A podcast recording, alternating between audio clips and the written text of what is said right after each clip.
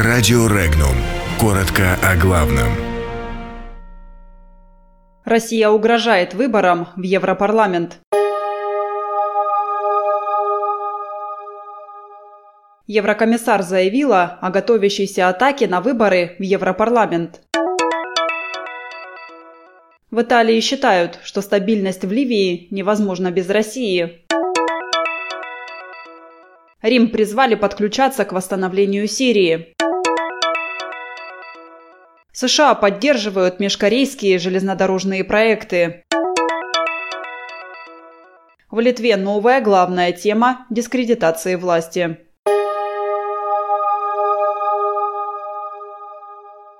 Евросоюз должен мобилизовать все свои силы для отражения возможной информационной и даже кибернетической атаки, которая непременно произойдет со стороны России накануне выборов в Европарламент, которые пройдут весной 2019 года. Об этом заявила еврокомиссар по вопросам юстиции, правам потребителей и равенства полов Вера Юрова, делегирована Чехией. По ее словам, все члены Евросоюза уже получили конкретные рекомендации о том, на что необходимо обращать внимание накануне выборов и как себя вести во время таких атак.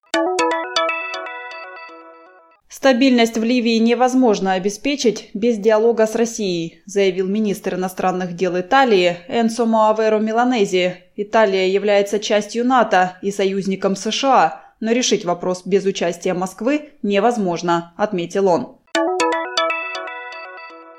Активнее помогать Сирии восстановиться после войны призвал Италию и другие страны Запада глава Министерства иностранных дел России Сергей Лавров.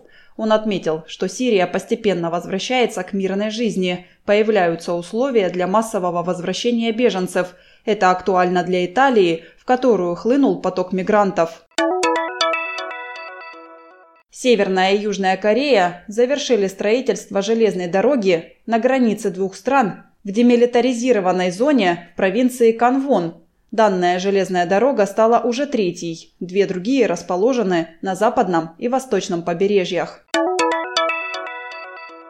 Премьер-министр Литвы Саулюс Сквернялис с трибуны парламента отвечал на вопросы оппозиционных консерваторов о связи бизнеса председателя правящих крестьян зеленых Рамуна Сакарбаускиса который и делегировал Сквернялиса на пост премьер-министра после победы на последних парламентских выборах. Холдинг, которым Карпаускис управлял до избрания в Сейм, по словам консерваторов, тесно связан с бизнесом Аркадия Ротенберга, в отношении которого, в свою очередь, введены санкции Евросоюза. Литовская оппозиция обвиняет Карбаускиса, что его концерн, которым он формально не управляет, тем не менее нарушает санкционные запреты, что уголовно наказуемо. Подробности читайте на сайте Regnum.ru.